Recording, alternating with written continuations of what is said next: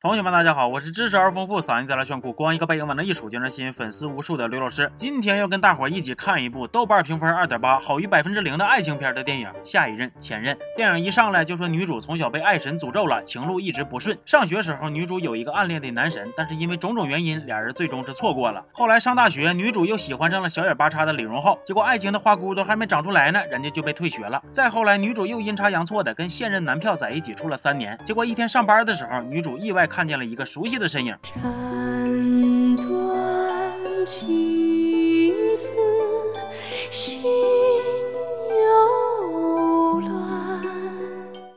见着长大以后的男神，彻底不淡定了，说啥要把男票给蹬了，跟男神再续前缘。而且登之前还表示，虽然咱俩已经处了三年了，该干的都干了，但我其实从来都没爱过你。现在我要去追求真爱了，你也该干啥干啥去吧，么么哒。分手之后，还没等女主朝男神发起爱的攻势呢，就因为平常工作吊儿郎当的，被单位给开除了。事业上受挫的女主收拾好东西，正准备离开单位，结果刚走两步，就听见熟悉的 BGM 从身边响起。斩断情。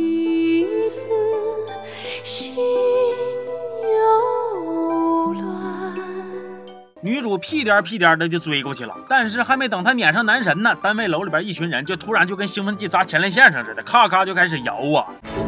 大年好看二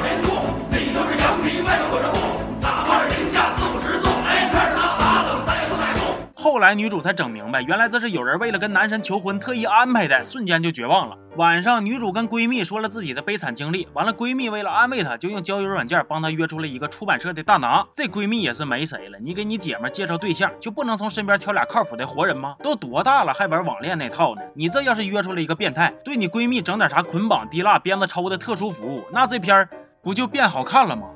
话说女主跟大拿开始的时候处的还是不错的，成天又亲又吻又说了又啃的，眼瞅着就要走向人生巅峰了。结果没好两天，女主突然发现自己被小三儿了。大拿原来有媳妇儿，女主非常愤怒。但这个时候，大拿一把将离婚协议拍桌上，跟女主说自己要为了她离婚。晚上，已经跟大拿离婚的原配来找女主，既没撕逼胡闹，也没大吵大叫，唯一的要求就是让女主立刻跟大拿结婚。而且这块还有一个知识点，那就是大拿的原配其实是女主上学时候的校花，之前还抢了女主的男神。啥意思啊？我撬了你男神，完了你睡了我老公。女主虽然嘴上说不要，但是身体却很诚实，很快就跟大拿结婚了。结果这婚呢刚结一年，大拿就出轨了，而且还被女主给发现了。大拿也没藏着掖着，直接来了个坦白局。我之前以为你是我的真爱，但是现在我发现别的姑娘才是我的真爱。你也是个追求真爱的人，所以我为了真爱不跟你过了，你应该也能理解，对不对？感情受挫的女主被家里人安排相亲，结果刚巧相亲对象就是她男神，刚巧俩人目前还都是单身，刚巧他俩还互相喜欢，于是就处上了。中间俩人因为点破事几个浪几个浪的，这都不重要了，反正最终是在一起了。你以为电影到这就完事儿了吗？并没有。女主跟男神遛弯的时候聊起自己的闺蜜，结果男神说：“你成天一个人神神叨叨的，哪有闺蜜呀？”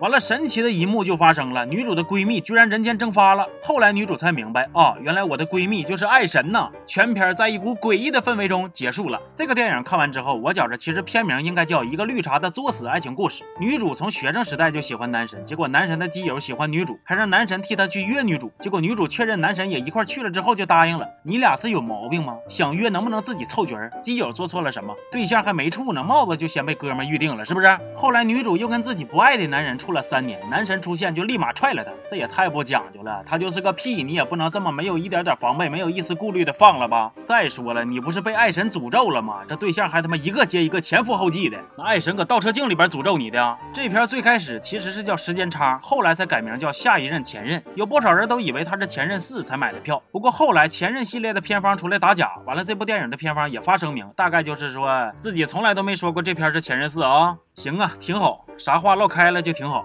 这部电影呢，看到结尾的时候，我就突然想明白一件事儿，那就是为啥它能好于百分之零的爱情片了？因为它其实就是个鬼片啊！处了好几年的闺蜜，结果居然是个不存在的人。我觉着这就是在挑衅我们那些只能靠做梦遇见鬼的国产恐怖片。行吧，这期就到这儿了。我我是谁？我我是刘老师，咱们下期见啊。